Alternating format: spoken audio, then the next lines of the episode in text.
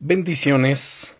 Soy el pastor Teodoro Hernández de la Iglesia Viento de Dios en la ciudad de Toluca.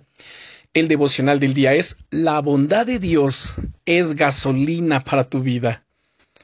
¿Cuál es el motivo que te empuja a seguir adelante en los momentos de gran dificultad? Generalmente todos solemos tener varios motivos, tales como el deseo de alcanzar nuestros sueños, el sentimiento del deber, o el deseo de querer darles un futuro mejor a nuestros hijos, por mencionar algunos ejemplos. Sin embargo, siempre suele haber un motivo principal, que es el que más nos impulsa a seguir adelante.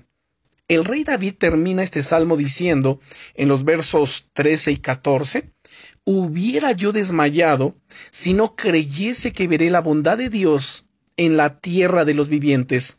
Aguarda a Dios esfuérzate y aliéntese tu corazón. Sí, espera a Dios. Lo que mantenía al rey David firme en el camino era la convicción de que iba a ver la bondad de Dios actuando en su vida.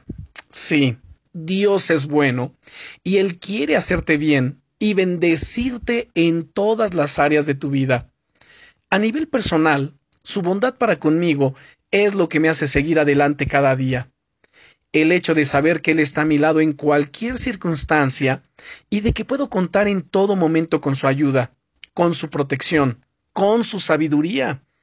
Es lo que me anima a seguir peleando la buena batalla de la fe, cada día con fuerzas renovadas.